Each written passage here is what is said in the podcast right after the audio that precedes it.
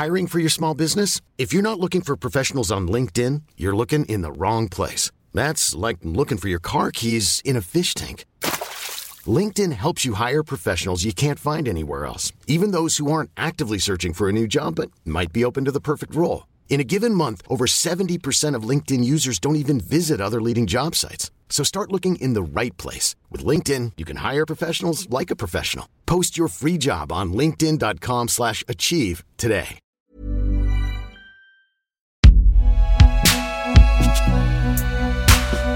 Un podcast Binge Audio. Salut, c'est Thomas Rozek. Magie de l'offre et de la demande alors qu'en fin d'année 2020, on pointait du doigt notre beau pays comme l'un des plus mauvais élèves européens en termes d'appétence pour la vaccination et qu'on ouvrait grand les plateaux télé à celles et ceux qui portaient la parole du camp du doute, en janvier, revirement, il n'est plus question que de doses rationnées, de livraisons moins importantes que prévues, d'interminables attentes au téléphone pour trouver un créneau afin de recevoir la piqûre tant convoitée. Ceci étant dit, si la présentation médiatique de notre attitude collective face au vaccin a changé, ça ne veut pas dire que toutes les réticences ont disparu, que les médecins ne doivent pas continuer à développer des trésors de pédagogie pour rassurer leurs patients et qu'il vous faille très prochainement vous muer en biologiste amateur pour convaincre votre maman, votre grand-père ou votre cousine du bienfait à la fois pour eux et pour nous tous de la vaccination. À ce moment-là, vous repenserez peut-être à notre épisode du jour. Bienvenue dans Programme B. Car étant nous-mêmes à des degrés divers confrontés autour de nous à de la méfiance et à de l'inquiétude sur le sujet, des sentiments qu'il ne sert à rien d'ailleurs d'écarter d'un revers de main, on a eu envie d'aller discuter avec quelqu'un qui passe beaucoup de temps depuis quelques semaines à désamorcer la peur du vaccin. C'est le docteur Hugues Ben Saïd, il est médecin généraliste dans les Hauts-de-Seine, il intervient à la fois en maison de retraite et dans son cabinet en ville et la vaccination, eh ben, c'est son quotidien depuis un mois maintenant. Je suis allé le voir et je lui ai demandé s'il avait ressenti chez ses patients cette réticence dont on a tant parlé. Au tout début, euh, effectivement, il y a eu beaucoup de questions, beaucoup euh, d'appréhension. Une fois qu'on a commencé à communiquer sur les vaccins, à communiquer sur les études, que euh, les médecins eux-mêmes ont commencé à se faire vacciner, les patients ont commencé là à poser des questions et à dire docteur, qu'est-ce que vous pensez du vaccin?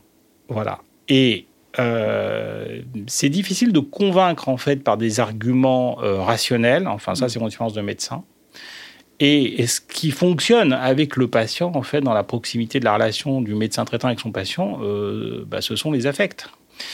Et en fait, quand le médecin dit tout simplement à son patient, écoutez, vraiment, moi, je, je pense qu'il faut faire ce vaccin, voilà, il entend cette parole, et il peut poser des questions, mais euh, il n'en pose pas énormément. Hmm. Voilà. Euh, et c'est surtout, c'est pour ça que c'est pas par des éléments vraiment rationnels qu'on convainc, mais ça se fait dans la relation hmm. intime entre, entre guillemets, hein, entre le médecin et son patient. Hmm. D'expérience, c'est ça. Il y a quand même quelques points spécifiques à, ce vaccin. Enfin, en tout cas, je pense aux deux premiers qui, ont, qui sont sur le marché maintenant qui ont suscité des interrogations et qui, j'imagine, ont eu, euh, ont nécessité un peu de pédagogie euh, du fait de leur technologie euh, assez spécifique, avec cette question d'ARN messager. J'imagine que là-dessus, il y avait des questions. Et c'est quoi les arguments qu'on peut déployer du coup pour répondre aux éventuelles craintes? Oui, alors là, euh, effectivement, sur des gens qui posaient des questions spécifiques sur l'ARN ou qui, commençaient à donner des arguments euh, en disant mais quand même ce vaccin a été fait vite, euh, on ne connaît pas très bien les ARN. Bon, donc moi j'ai eu effectivement un discours, euh, c'est difficile de faire un cours de, biologie cellulaire euh, à, un patient ou à quelqu'un euh, qui ne connaît pas très bien déjà la biologie, les bases, ce que c'est qu'un noyau, ce que c'est que la cellule, ce que sont les organiques qu'il y a dans le, cytoplasme de la cellule, etc. Ce que c'est qu'un ARN messager. Bon, donc on a essayé d'expliquer, d'imager un petit peu et d'expliquer que dans toutes les cellules en fait il y a des ARN messagers et que les ARN messagers on en mange toute la journée, puisque quand on mange une orange, et eh bien, dans les cellules d'orange, il y, a des, il y a des cellules, donc il y a des noyaux, il y a aussi des ARN messagers. Après, j'ai aussi, euh, il y avait dans les arguments, il y avait le fait que lorsqu'on attrape un virus, la majorité des virus sont des virus à ARN. Et donc, quand on attrape une rhinopharyngite banale, eh bien, euh, l'ARN du virus, eh bien, se retrouve dans nos cellules. Mmh. L'autre argument aussi que j'utilisais euh, beaucoup euh, quand il y avait à convaincre, c'était de dire que les vaccins, en fait, on n'a jamais eu vraiment de, problème avec les vaccins. Donc il y a eu des histoires, effectivement, sur, le, par exemple, le vaccin contre l'hépatite B et le lien qui avait été fait avec la sclérose en plaques. On sait aujourd'hui que finalement, il n'y a pas de, de, lien entre les deux et que euh, au moment où on a commencé à vacciner beaucoup contre l'hépatite B dans les années 90, c'était aussi l'avènement de l'IRM cérébral, hein, donc une imagerie beaucoup plus précise que les scanners qu'on faisait avant. Et donc on a dépisté en fait via l'IRM cérébral énormément euh, de sclérose en plaques. Et ça s'est passé au même moment, c'est-à-dire dans les années 90. Et euh, il y a effectivement euh, un lien qui avait été donc fait parce qu'on avait beaucoup de gens vaccinés, beaucoup de gens qui avaient euh, des, des, IRM cérébrales, mais corrélation n'est pas causalité. Mmh. Et on sait aujourd'hui qu'il n'y a pas de lien. Mais ça, ça a quand même marqué les esprits. Et donc les gens pensent, alors il y, a, énormément de choses sur les vaccins, euh, par exemple pour les, adjuvants, hein, les mm. fameux adjuvants, l'aluminium, etc. Bon, ça aussi, il était facile de montrer que dans l'alimentation, on mangeait énormément plus d'aluminium que la, petite dose, c'est à 100 fois, voire 1000 fois plus, hein, que la petite dose d'aluminium qu'il peut y avoir dans un vaccin. Donc euh, là, en plus, il n'y a pas d'adjuvant, en fait, dans le vaccin, en tout cas le premier vaccin mm. euh, ARN de, de Pfizer. Donc ça a été des explications parfois de biologie cellulaire euh, mm. qu'on a pu faire à des, à des patients. Il y avait une question aussi sur la rapidité, euh, vous l'avez évoqué euh, tout à l'heure, sur le fait que une partie de la méfiance a été alimentée par la mise sur le marché, c'est vrai, extrêmement rapide, vu l'histoire de la médecine, même l'histoire de la vaccination, de ce vaccin pour une maladie qui finalement n'est apparue qu'il y a un an. Mm. Oui, alors là-dessus, euh, là-dessus, il faut savoir que sur les ARN messagers, enfin, les chercheurs euh, travaillent depuis plus de 20 ans sur les ARN messagers et sur la production de protéines, euh, que ce soit en oncologie ou en virologie.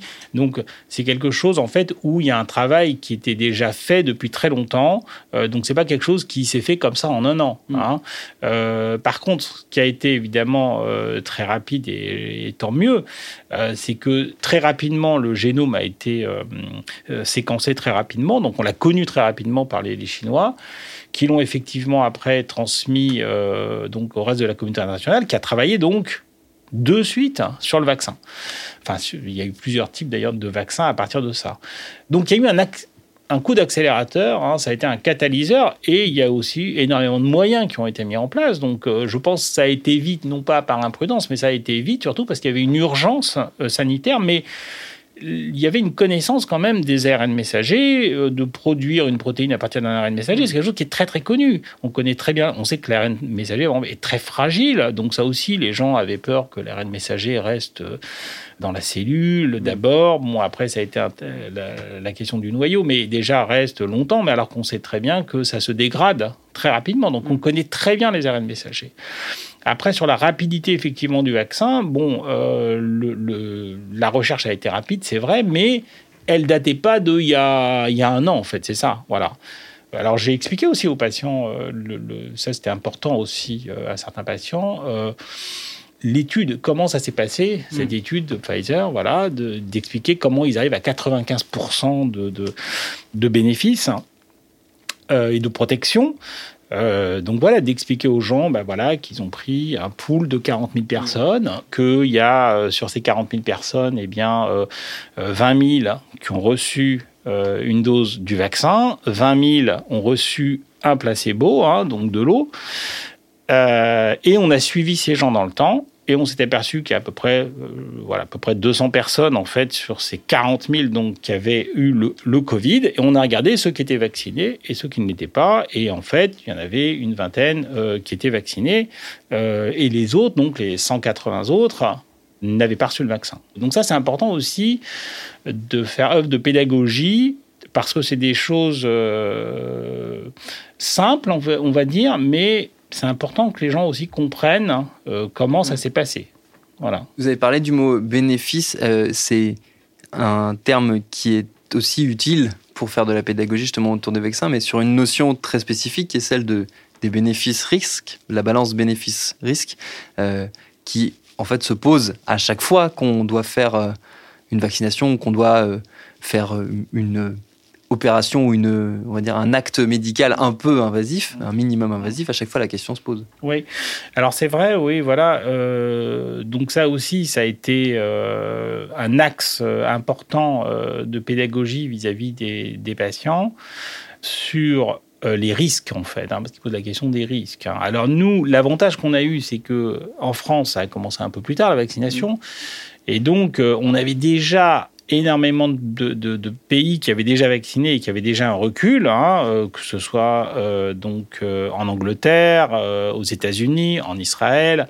Donc il y avait effectivement déjà les gens avaient été vaccinés et on savait très bien que globalement ça se passait bien, qu'il y avait beaucoup moins d'effets indésirables en plus chez les personnes âgées qui toléraient beaucoup mieux le virus que les jeunes, hein, sûrement parce que la réaction immunitaire est peut-être moins forte chez le sujet âgé que chez le sujet jeune.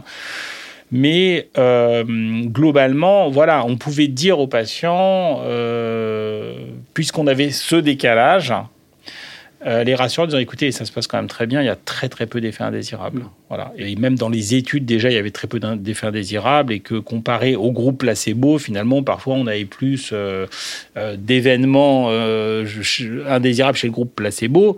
Mm. maintenant, évidemment, ce n'était pas que sur le, groupe vaccin, mais ce n'était pas lié au groupe placebo. C'est que bon, bah, si vous avez un accident vasculaire, bah, les, maladies continuent à arriver, mm. par exemple, que vous soyez vacciné ou non, sans qu'il y ait de lien de causalité particulier. C'est quoi les publics les plus durs à convaincre? Parce que vous avez l'habitude de travailler à la fois euh, en population générale, j'ai envie de dire, et, euh, et en EHPAD. Euh, est-ce que les plus anciens sont les plus durs à convaincre? Ou est-ce que il y a une habitude peut-être plus au, à la parole du médecin chez les plus anciennes générations qui sont moins méfiantes peut-être que les quinquas sexagénaires Chez les anciens, vous avez toujours un petit résidu, on va dire, d'anti-vaccins, mais ils sont très très peu nombreux. Et donc généralement, c'est ah non non, je me fais jamais vacciner, docteur. Mm. Euh, je me suis jamais fait vacciner contre la grippe. Bon, mais sinon globalement, c'est des gens qui ont la culture du vaccin. Ils savent ce que c'est que la polio. Ils savent ce que les vaccins ont apporté mm. parce qu'ils ont connu les maladies. Donc, généralement, les anciens sont assez pro-vaccination. En plus, c'est un public assez facile à convaincre parce que, comme je vous l'ai dit, par la relation euh, au médecin traitant, il y a une confiance euh, importante au médecin traitant.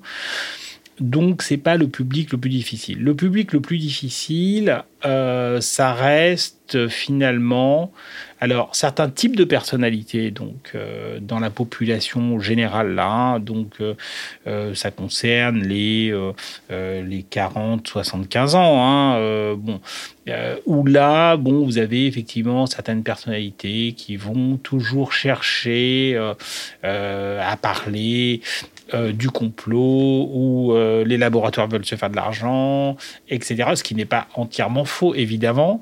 Mais euh, alors ceux-là sont beaucoup plus difficiles parce qu'on les sent déjà dans un processus psychologique où on se dit Là, ça va, ça va pas être mm. possible. C'est-à-dire qu'on va mm. toujours nous sortir. Euh, c'est euh, l'intérêt des laboratoires, euh, ou encore, j'ai entendu récemment, mais non, Macron n'a pas eu le Covid. On nous fait croire qu'il a eu le Covid.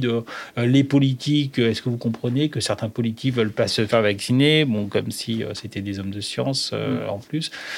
Bon, donc là, ça, c'est une marge de la population. Voilà. Après, la grande partie de la population, comme je vous le disais, non, c'est des gens, en fait, qui vont, voilà, dans la relation médecin-patient, généralement, euh, ça passe assez, assez bien, en fait. Mm. Hein. C'est pour ça que c'est peut-être plus compliqué lorsqu'il y a ce, cette séparation, finalement, avec les médecins traitants, parce que là, avec Pfizer, c'est un petit peu quand même ce qui se joue vu que logistiquement c'est quand même compliqué. Maintenant, mm. dès qu'il y aura des vaccins simples comme pour la grippe à acheter en pharmacie, mm. et euh, alors là, euh, la vaccination, je veux dire, en deux mois, c'est réglé, évidemment. Mm.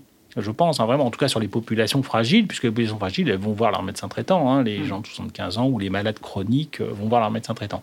C'est intéressant cette notion. C'est peut-être qu'une des portes de sortie, si je comprends bien, c'est de faire plus reposer ce système sur les médecins traitants ce qui est une demande en plus de la part d'une bonne majorité de, vos collègues, de ce que, de ce que j'ai compris, plutôt que de d'externaliser, de refaire la fameuse stratégie des vaccinodromes de, de Bachelot ou ce genre de, ce genre de choses qui, on le sait, marchent assez mal. Oui, alors bon, c'est comme tout. Là, c'est vrai que le vaccinodrome, d'un côté, ça peut être bien quand la, la question logistique, parce que très honnêtement, le vaccin Pfizer où vous devez euh, conserver euh, le flacon que 5 jours dans votre réfrigérateur. Avec un rappel trois semaines après, avec six doses dedans, donc faut que vous ayez vos six patients. Enfin, c'est une organisation logistique dans un cabinet médical, c'est quand même très compliqué. Donc là, je pense que pour ce vaccin-là, et comme c'est le premier qu'on avait, il était bon euh, de effectivement favoriser la solution des vaccinodromes pour au moins euh, déjà commencer, parce que en pratique de ville, ça n'aurait pas été possible. Par contre, lorsqu'il y aura des vaccins, effectivement, où vous irez chez le pharmacien, euh, il sortira le vaccin du frigo et vous irez, comme pour le vaccin pour le grippe ou tous les autres vaccins, chez le médecin, là, effectivement, euh, il y aura un coup d'accélération, bien évidemment, je pense, de la, de la vaccination. Voilà. Mais euh, on voit que les choses sont complexes parce que ça dépend pas que simplement euh, du, médecin, ça dépend et de la bonne volonté des médecins, ça dépend aussi de tout du, type de vaccin et de la logistique que ça, que ça demande. Mmh. Vous êtes vacciné, vous? Oui, oui, oui. Alors, donc, ben, moi, je me suis vacciné. Alors, ça aussi, c'est un argument aussi important pour les, pour les, les, patients parce que, euh, et très rapidement, je, donne, euh, je dis, ben voilà, vous savez, moi, je l'ai fait, euh, ça va. Bon, j'ai eu quand même un petit peu mal un jour au niveau du muscle, mais ça a duré une journée ou deux, mais pas plus. Mais c'est un argument important. Et euh, souvent, aux sceptiques, euh, il arrive euh, très souvent que je dis, mais vous savez, tous les médecins se sont fait vacciner. Enfin, moi, je suis sur un groupe, un groupe WhatsApp des médecins de Clichy. Enfin, je veux dire, tout le monde s'est fait vacciner. Mmh. Donc, la grande majorité des médecins savent que il faut se faire vacciner. Après, il y a l'argument aussi du bien public, ça c'est très important. C'est-à-dire qu'on ne fait pas aussi, et ça je pense que c'est par rapport aux jeunes générations, après c'est ce qu'il faudra, l'argument aussi qu'il faudra développer, c'est que euh, dans les personnels difficiles à convaincre, vous avez aussi les personnels, euh, parfois les infirmières, les aides-soignantes dans les établissements euh, médico-sociaux, dans les EHPAD, dans les MAS, dans les hôpitaux. Euh, c'est difficile à parfois à convaincre, hein, même si ça progresse, hein, parce qu'il y a eu un grand scepticisme, voilà. Et la question du bien public, c'est-à-dire que donc là ici on leur explique que euh, effectivement c'est aussi une question d'altruisme là, c'est-à-dire qu'on se vaccine pas que pour soi, on vaccine aussi pour protéger euh, à la fois euh, ses parents, ses grands-parents, les, les, gens à risque qui sont aussi autour de nous, les plus vulnérables. Donc c'est aussi une question de bien public pour euh, l'ensemble de la société, euh, parce que plus on sera vacciné et, euh, et, plus on en aura fini aussi, et on pourra dépasser aussi cette situation actuelle qui est quand même assez catastrophique.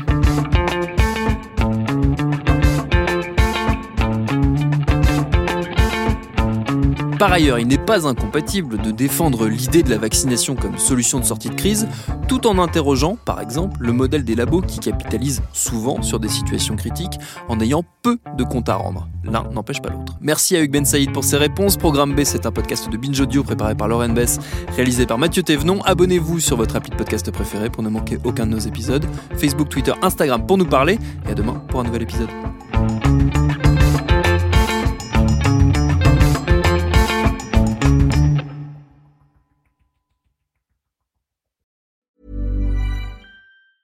Even when we're on a budget, we still deserve nice things. Quince is a place to scoop up stunning high-end goods for 50 to 80% less than similar brands. They have buttery soft cashmere sweaters starting at $50, luxurious Italian leather bags, and so much more. Plus, Quince only works with factories that use safe, ethical, and responsible manufacturing. Get the high-end goods you'll love without the high price tag with Quince. Go to quince.com/style for free shipping and 365-day returns.